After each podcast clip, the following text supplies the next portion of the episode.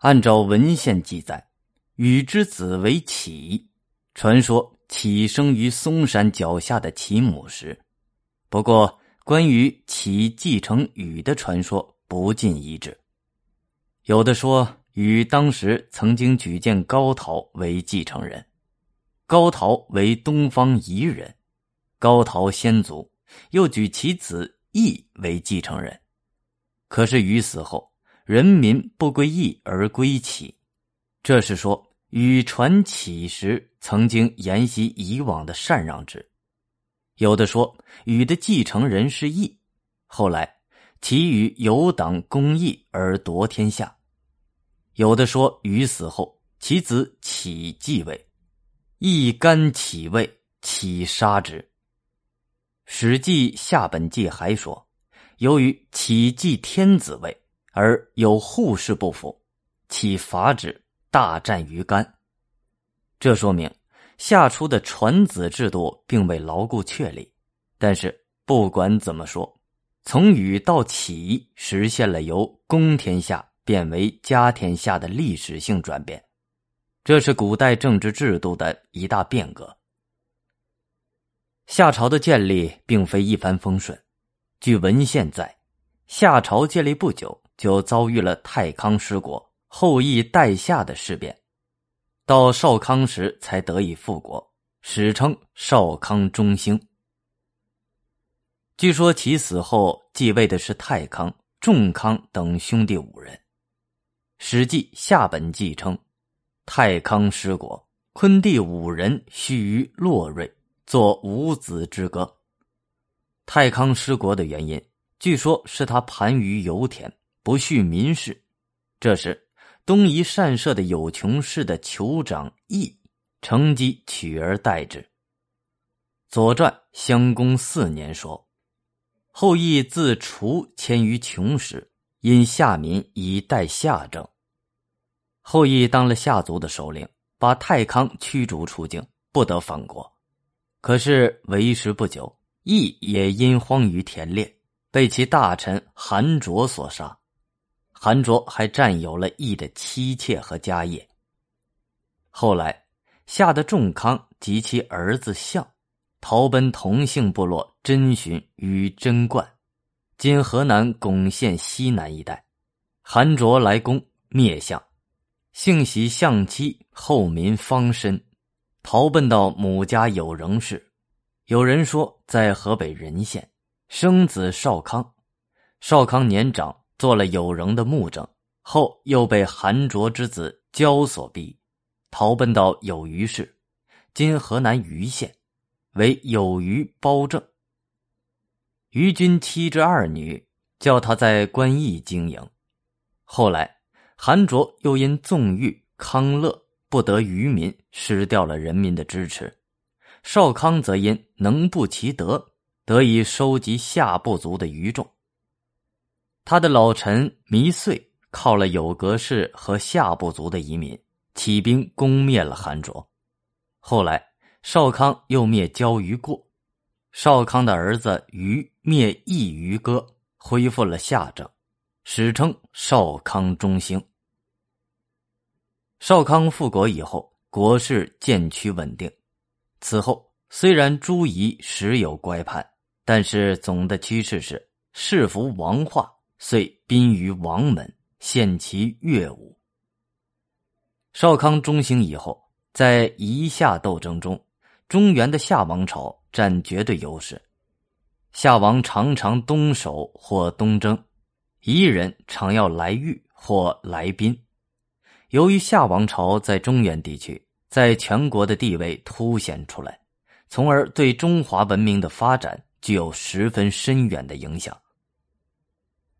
少康以后传六世到孔家，据说他好方鬼神，是淫乱，故夏后世得衰，诸侯叛之。夏王朝开始走下坡路。此后，只有在帝发时代出现过的短暂的辉煌，一度。朱夷宾于王门，朱夷人武，恢复了往日气象。不过为时不久，到了其子桀时，据说当时的夏部族内部武商百姓，百姓服堪；外部为有仍之会，有民叛之。商汤趁此机会歼灭夏族的许多部落，夏桀被放逐于南朝而死，夏朝灭亡。关于夏朝灭亡的原因，也有一落桀而夏亡的说法。夏代这些颇为细致的记载和传说，说明夏王朝存在的真实性毋庸置疑。不过，夏王朝的都城究竟在哪里？它的领土范围又有多大？哪些遗物是夏王朝遗留下来的？由于缺乏像甲骨文那样的夏代文字。仅靠文献的考证是不能解决问题的，最终还要靠考古学来说话，拿出地下发掘的事实来，而这就是徐旭升先生来到玉溪进行考古调查夏墟的动因。二里头文化、新寨文化和部分河南龙山文化，目前被大多数学者视为探索夏文化的对象。安阳殷墟考古发掘证明，曾经作为传说的商朝历史是可信的，从而印证《史记·殷本纪》有关商代的记载是可靠的。这就开辟出一条从考古学文化探索夏代历史的可行的路子。虽然尚未发现像商代甲骨文那样多的夏代文字，因此不易确定夏都之所在。但是根据文献记载，找出比商代文化年代更早、地域又在记载夏王朝活动地域之内的夏代考古学文化，则是可能的。二十世纪五十年代末，人们不仅已经认识了商代晚期文化殷墟小屯文化，而且发现了比殷墟文化更早的商代早期的考古学文化。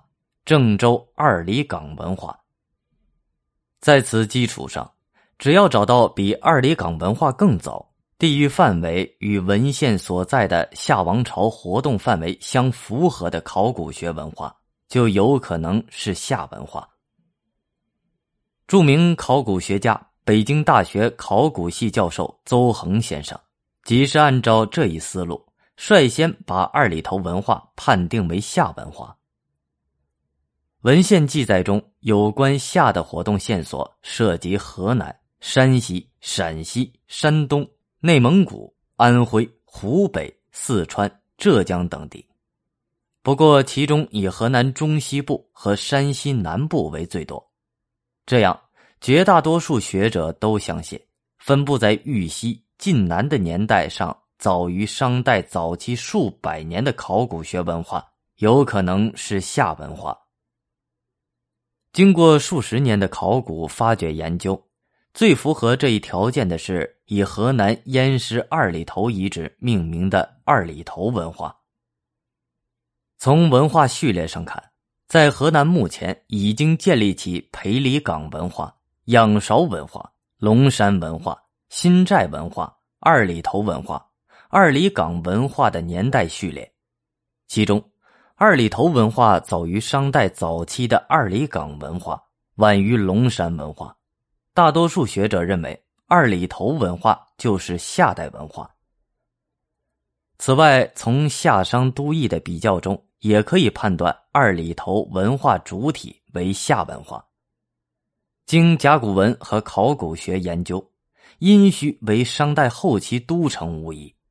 与之呈现前后演变关系的早期商文化，可以追溯到以郑州商城和燕师商城为代表的商文化遗存。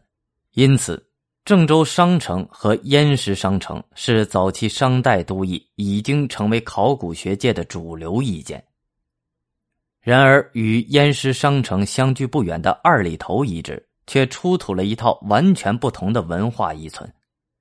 只是到了二里头文化的晚期，才出现与燕石商城相类似的遗存。如果说燕石商城属于商文化系统，二里头文化的主体自然不能属于商。结合文献记载，应该是比商文化更早的夏文化。一九九六年启动的夏商周断代工程，经过多科学联合研究，认为二里头文化的年代上限达不到文献所在夏朝的起始年代，即公元前二十一世纪或公元前二十世纪。因此，早期夏文化已经进入龙山文化。此外，一九七九年发现的，经一九九九年。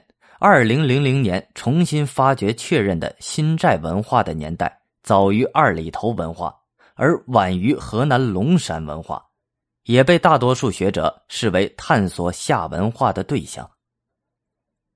简言之，二里头文化、新寨文化和部分河南龙山文化，目前被大多数学者视为探索夏文化的对象。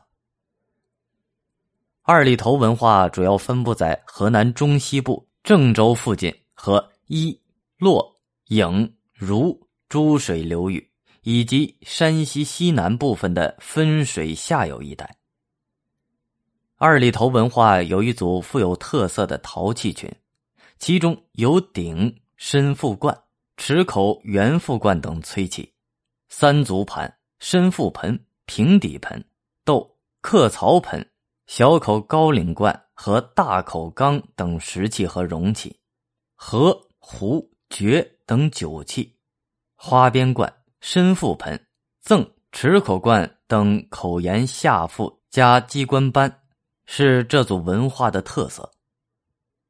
根据二里头遗址及其相关遗址的地层关系和器物类型的演变，可把二里头文化划分为四期，加上新寨期。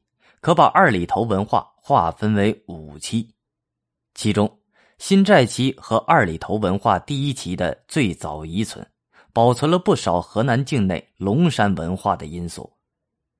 自二里头文化第一期的后段开始，至二里头文化二期，二里头文化自身的文化面貌趋向成熟。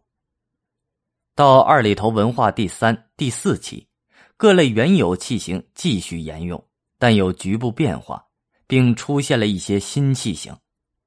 特别是到二里头文化的最晚阶段，一些器物与商代二里岗文化早期器物十分相似。二里头文化通常分为河南中西部的二里头类型和山西南部的东夏冯类型，后者以山西夏县东夏冯遗址命名。虽然主要因素与二里头类型一致，但亦有明显差异。如东夏冯类型的崔器以革和甲为主，而二里头类型则以袈裟罐和鼎为主。东夏冯不见二里头类型的三足盘和刻槽盆，却另有蛋形瓮。东夏冯类型分为早、中、晚三期。大体相当于二里头类型的第二至第四期，即总体比二里头文化要晚一个阶段，当是二里头文化向北拓展的结果。